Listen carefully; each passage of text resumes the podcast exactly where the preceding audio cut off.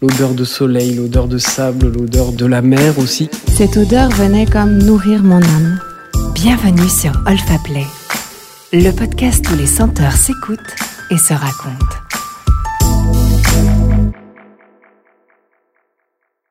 Aujourd'hui, Thierry Vasseur, né de la maison Guerlain, va nous partager ses inspirations, ses secrets derrière chacune de ses créations parfumées. Être un nez, est-ce inné? Comment naît cette vocation? Devenir parfumeur. Il est le nez de Guerlain depuis dix ans, celui qui s'est vu confier le très secret livre des formules par Jean-Paul Guerlain. Aujourd'hui, il est à nos côtés. On dit de vous, Thierry Vasseur, que vous êtes élégant, charmeur, sensible, raffiné. Est-ce selon vous des qualités essentielles pour être parfumeur? Bah Déjà ça, c'est vous qui le dites. Hein. Maintenant, je suis mal placé pour savoir si je suis sensible, raffiné, élégant. Mais je pense que tout artiste, donc les parfumeurs, ont leur personnalité et qu'elle transparaît à travers euh, les créations euh, qu'ils offrent et que s'ils sont sensibles, raffinés, euh, cultivés, eh bien ça se sent. Mais je pense qu'une des qualités premières, c'est d'être curieux, avant tout. Et si je vous demandais d'en citer à peu près, enfin trois peut-être trois qualités qui font un bon parfumeur, quand même peut-être des choses essentielles dans la personnalité que vous disiez? Je pense qu'avant tout, il euh, s'agit d'avoir beaucoup de mémoire, parce que sans cela, vous n'arrivez pas à vous souvenir des milliers de matières premières que vous pouvez avoir à disposition. Et donc, il faut avoir ce souvenir de chacune de ces odeurs que vous avez senties un jour pour pouvoir les rappeler le jour où vous en avez besoin. C'est comme une nouvelle langue, un nouveau vocabulaire, et chaque matière première est un mot. Et que parfois, lorsque vous voulez exprimer un désir ou exprimer une envie, le choix des mots est important. Donc vous devez absolument vous souvenir de tous les mots que vous aurez pu rencontrer dans votre vie pour avoir un vocabulaire le plus riche possible.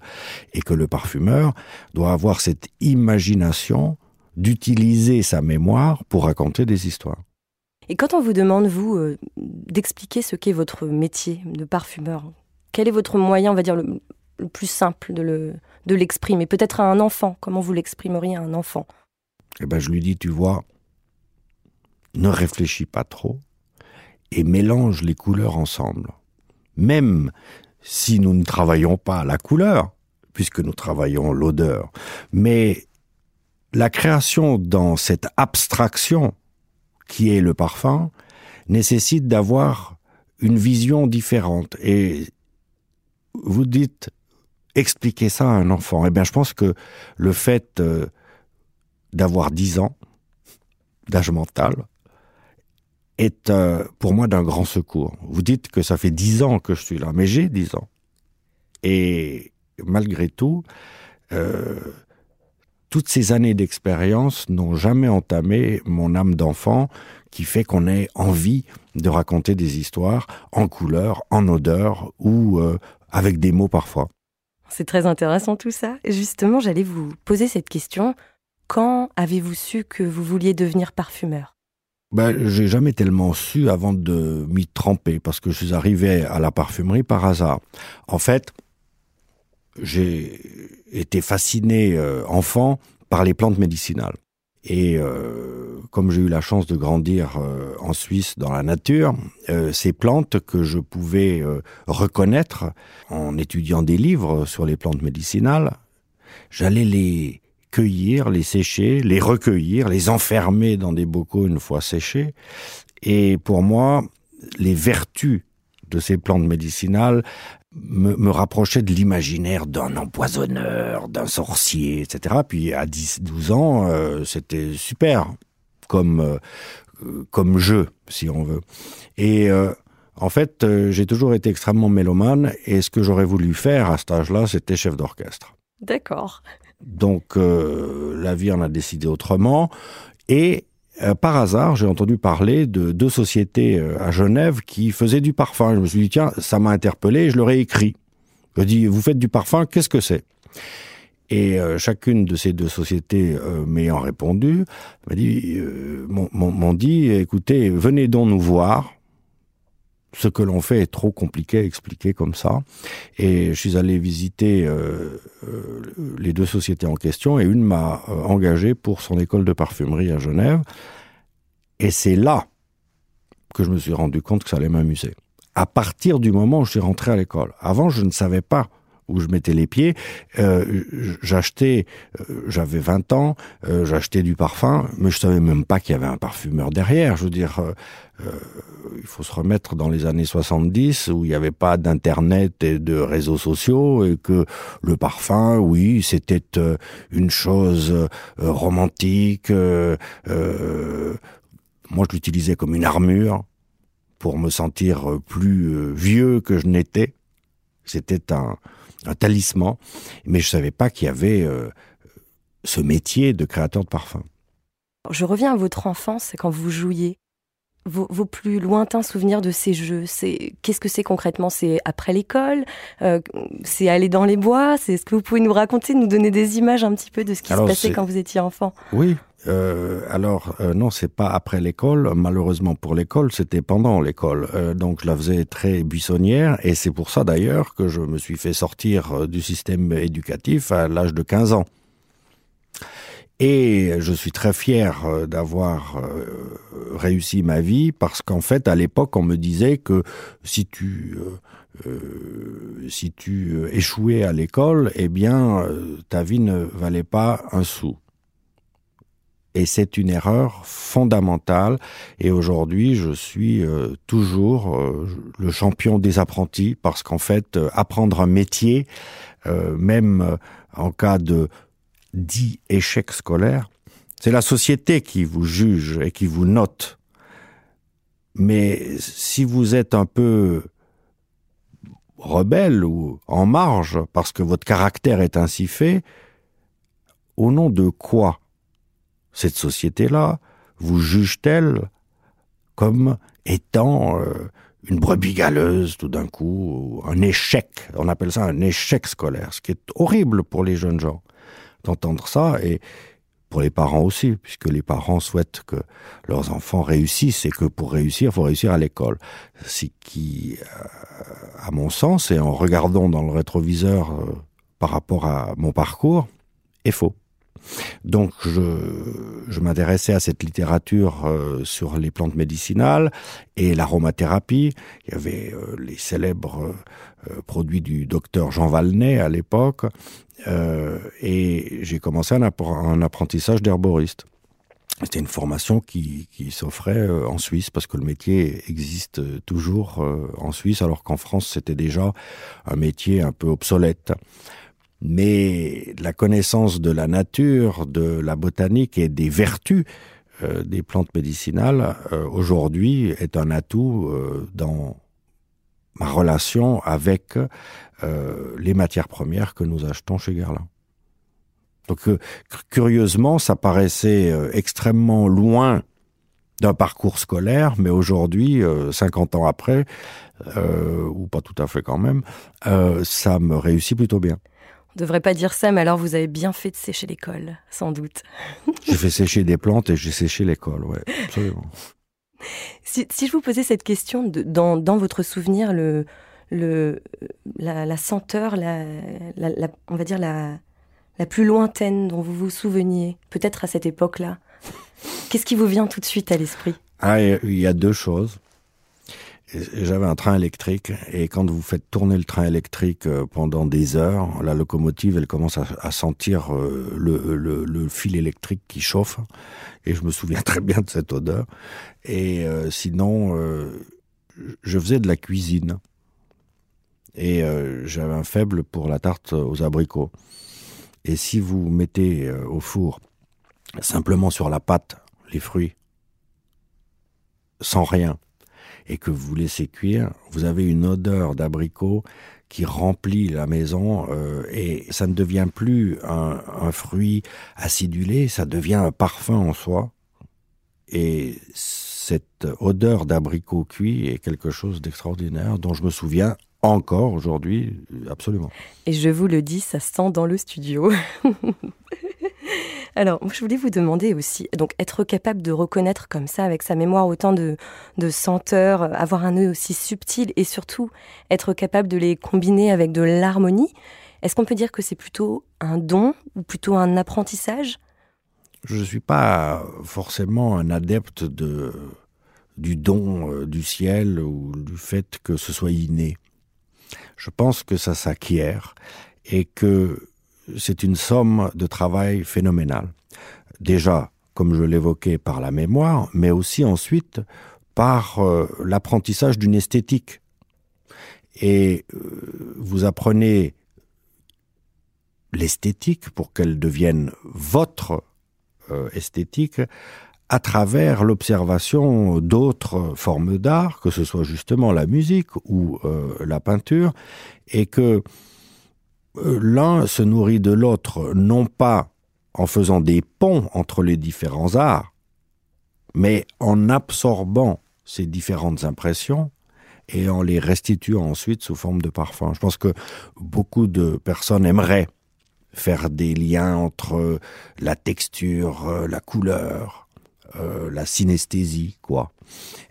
ou de dire oui, mais si vous êtes mélomane, est-ce que vous transcrivez une musique en parfum. Je pense pas. Je pense que ça, c'est une ficelle un peu grosse. Je pense que ça passe par la traduction de l'émotion de l'artiste et que euh, la musique classique, par exemple, euh, en tant que musique de chambre ou symphonique, on n'est pas obligé de lire la partition. On est assis euh, dans une salle de concert et en fait viennent ces sons. Et ce sont ces sons-là qui euh, provoquent chez vous une émotion et qui vous font vous évader dans un ailleurs qui est à vous. Eh bien, le parfum, c'est la même chose. Lorsque vous avez ces vagues parfumées qui vous enveloppent, eh bien, ça doit provoquer chez vous un désir de rêve. Et je pense que le rêve dans le parfum est quelque chose d'indispensable. Par rapport à ce que vous disiez, on peut peut-être dire que être connecté en fait à ses émotions, être quelqu'un d'attentif et de sensible, ça fait partie des fameuses qualités dont je vous parlais au début de l'interview. Oui, je pense que le fait d'être présent dans le moment, d'être engagé, là nous avons une conversation tous les deux, et vous êtes là attentive, et je vous regarde alors que je parle, je suis présent dans le moment, nous participons à quelque chose. Et souvent, les gens, eh bien, ils sont physiquement présents, mais mentalement ailleurs. Et je pense que vous vous coupez d'énormément de sources d'inspiration en n'étant pas présent. Parce que souvent, un détail dans votre environnement, tout d'un coup, sera révélateur ou crée un accident. Et ce petit accident, dans votre esprit, peut devenir cette source d'inspiration qui vous amènera à raconter une histoire autrement.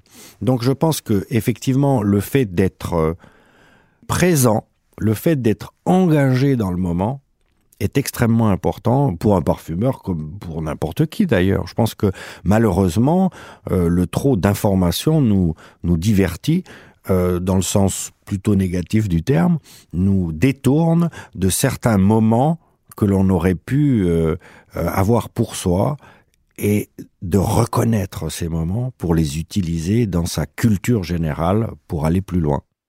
Et vous trouvez pas ça difficile, vous, parfois, d'être justement connecté à ce présent quand il y a tellement de détails, tellement de choses autour de nous? Non, parce qu'en fait, euh, justement, l'accident, comme, comme je l'appellerais, l'accident vous détache de la multitude de, de signaux que vous recevez et vous vous focalisez sur ce moment, sur ce détail, sur cet accident, cet incident. Et il vous paraît singulier et donc il attire votre attention et donc vous commencez à y réfléchir. Donc euh, vous avez euh, la possibilité de, discriminer dans tout ce qui vous arrive comme information. Le tout c'est d'avoir euh, la chance d'être là et de saisir ce moment. Et ensuite vous en faites ce que vous voulez. Pour revenir à cette vocation de parfumeur, si je peux dire ça comme ça, une vocation, vous, quel conseil vous donneriez à quelqu'un qui souhaite devenir un nez? Eh ben, je lui dirais euh, apprends euh, ton vocabulaire, donc apprends tes matières premières, apprends à faire des phrases, c'est-à-dire apprends à les mélanger ensemble dans des accords simples, et puis ensuite arrête de réfléchir. À partir du moment où tu as la maîtrise de ton langage, je dis pas que tu peux dire n'importe quoi, mais presque, parce qu'en fait c'est un monde où il n'y a pas de règles. Vous apprenez des mots, mais il n'y a pas de grammaire. Donc on ne peut pas exprimer quelque chose et puis ensuite avoir quelqu'un qui dit c'est juste ou c'est faux. Après ça devient de l'esthétique. Alors on aime ou on n'aime pas. Mais il n'y a pas de règles. C'est pour ça que souvent un étudiant dira oui mais euh, je pense arrête de penser. Sans. Et puis là, tu réussiras. Mais finalement, au départ, quand on se positionne comme un transmetteur du, savoir, il faut avoir les, mêmes bases quelque part. Vous, parlez de ces mots, de ces images. Est-ce qu'on peut communiquer sur une émotion, euh, une odeur, en n'ayant pas exactement le même vocabulaire de départ? Mais je pense que euh, la peinture exprime ça très bien, surtout dans l'art abstrait. Euh, je veux dire, le peintre jette sur la toile une émotion, ensuite vous la recevez par rapport à votre propre bagage. Et là aussi, euh, il n'y a pas de juste ou de faux.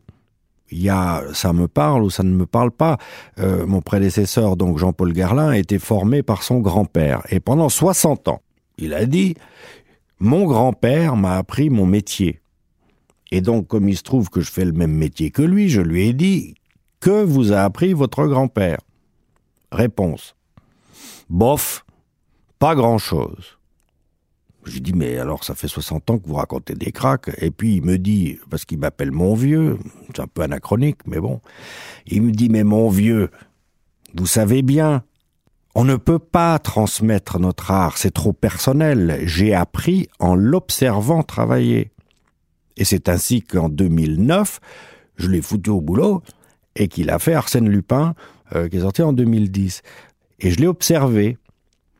Donc, je pense que la mémorisation des mots, comme je le dis, donc des matières premières, sont affaires de sensibilité, que comme nous sommes tous différents, nous avons une appréhension des odeurs différente. Et c'est pour ça que c'est une recherche extrêmement personnelle. Il n'y a pas grand-chose à, à, à, transmettre si l'on veut. Il faut faire ses devoirs, faire ses gammes, et que c'est un travail excessivement personnel. Et la création, euh, d'ailleurs, est euh, un moment de solitude.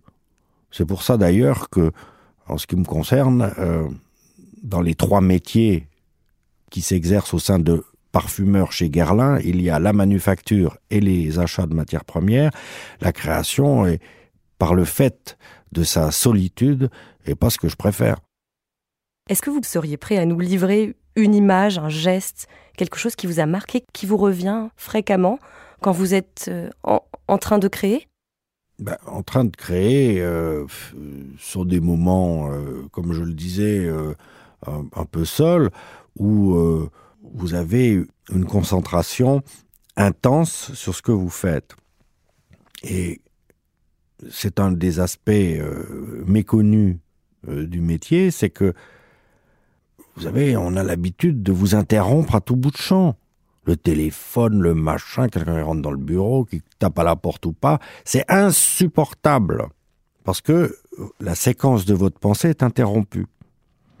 Et que ça demande euh, le fait de sentir ce que l'on a créé, comme c'est un va-et-vient incessant avec le laboratoire pour euh, sentir le résultat physique de votre euh, idée la création en tant qu'acte solitaire est, euh, un moment euh, cru et intime. Alors je sais, je sens avec ces petites languettes de papier, et puis souvent je me touche le nez. C'est un tic. Et, quand je suis au labo euh, tout seul, je suis là, je sens, et puis je me tripote le nez, et puis j'essaye d'entrer dans mon histoire.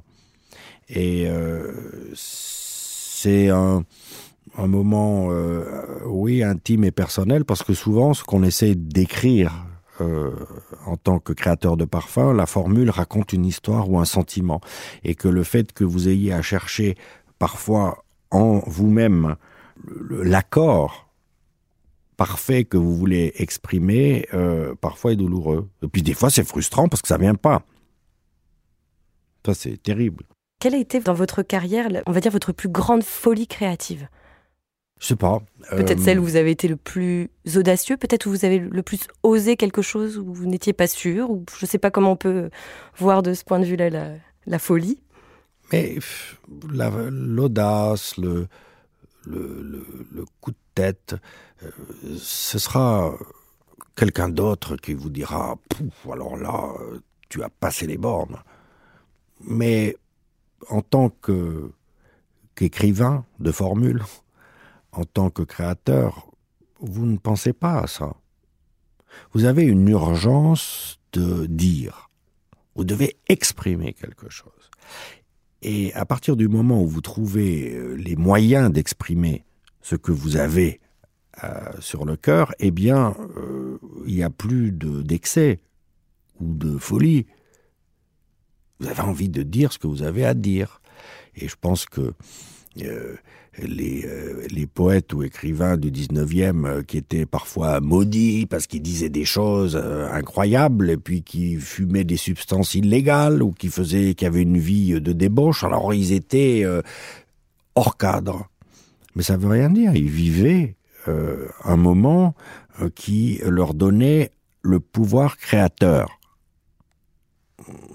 Bon, je n'ai pas besoin de tous ces excès pour exprimer euh, des choses, mais je n'ai jamais voulu euh, créer l'esclandre, euh, créer l'exploit, ou je sais pas. Je pense qu'on m'a choisi pour succéder à Guerlain euh, parce que eh ben, je faisais de la parfumerie qui convient. Si vous aviez une obsession dans la création, ce serait plutôt la recherche de la justesse? Qu'est-ce que ce serait? Non, parce que la recherche de la justesse, euh, c'est euh, un équilibre parfait qui souvent euh, est lisse. Moi, je préfère les aspérités. Ensuite, ces aspérités, il faut qu'elles soient toujours de bonne aloi, on dira.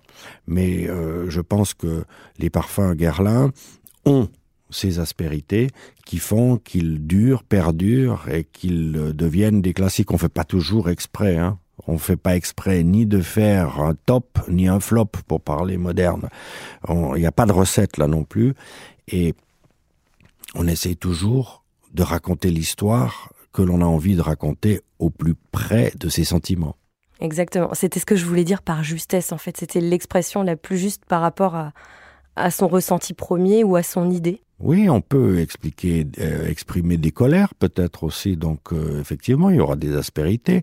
Euh, tout dépend du sujet traité. Ouais. Est-ce que vous pourriez, Thierry Vasseur, nous révéler un secret? Bon non. Vraiment? Mais j'en ai tellement plein la tête que que je sais plus ce qui est secret, ce qui est pas secret. Euh, dans ce métier, le secret le plus lourd est celui des formules. Les formules sont euh, eh bien, la somme de savoir-faire et que la formule de Montguerlin ou de Chalimard ou euh, de Jiki sont secrètes. Bon, aussi parce que les œuvres de l'esprit que sont les parfums ne sont pas protégées légalement. Il n'y a pas de copyright, il n'y a pas de, droit d'auteur, ni quoi ni qu'est-ce.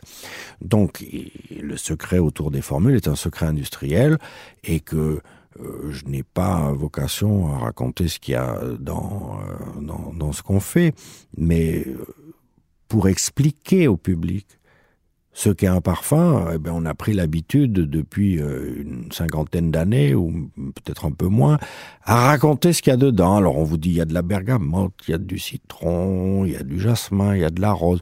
Enfin, est-ce que c'est vraiment important? Aujourd'hui, où l'on communique euh, de façon euh, extravagante, on parle de tout et surtout de rien, est-il important de savoir ce qu'il y a dans le parfum? Alors, euh, une association de consommateurs vous dira que oui, euh, un parfumeur qui se prend pour un artiste vous dira que non, euh, et puis il y a toute la gamme entre les deux, puisque rien n'est noir ou blanc. Et moi, je serais adepte de laisser le rêve et l'imaginaire revenir. Lorsque je vous expliquais que lorsque vous êtes en salle de concert, vous n'allez pas y aller avec la partition sous le nez. Je vois pas pourquoi vous devriez avoir une formule ou des ingrédients euh, qui composent un parfum pour l'apprécier. Je pense que on tue le rêve et que en expliquant tout, eh bien, on banalise le parfum et ça devient un produit fonctionnel et je le déplore. Et vous êtes sûr que de ne pas juste glisser quelques évocations sur sans peut-être donner la liste un petit peu froide des ingrédients d'un parfum, mais euh, comment ça se dessine? Alors comment ça se traduit auprès, on va dire du consommateur? Alors, si euh, le créateur peut exprimer euh, l'usage de certaines matières premières, c'est-à-dire lorsque j'ai senti la lavande de, de Drôme provençal, j'ai imaginé effectivement cette petite fleur qui s'éclot dans un milieu extrêmement difficile, aride, dur, et qu'il fallait tellement d'énergie pour qu'elle en arrive à exhaler ce parfum que cette vérité éclatante de la fleur m'a parlé.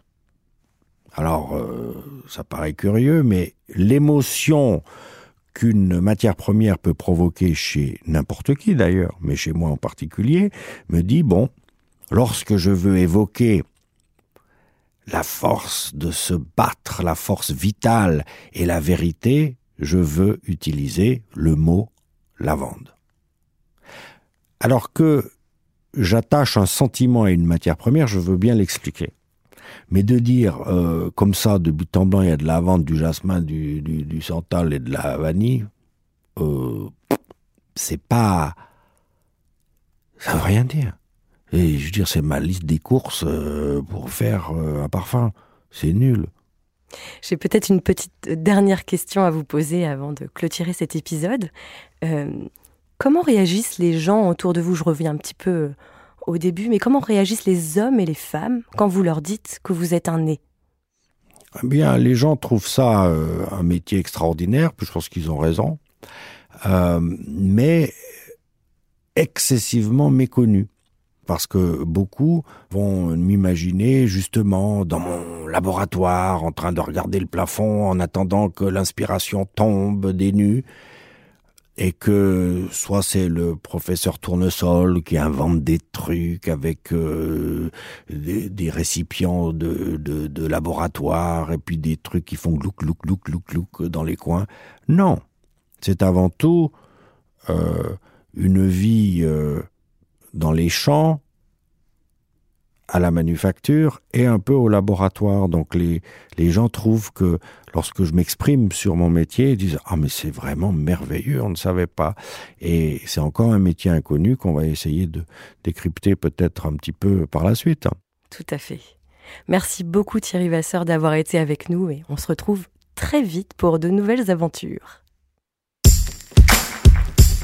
Vous avez aimé Retrouvez les plus belles histoires olfactives et des podcasts inédits sur olfaplay.com ou sur l'application Olfaplay.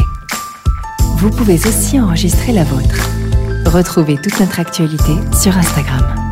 Sentez, écoutez, racontez. Rendez-vous sur Olfaplay.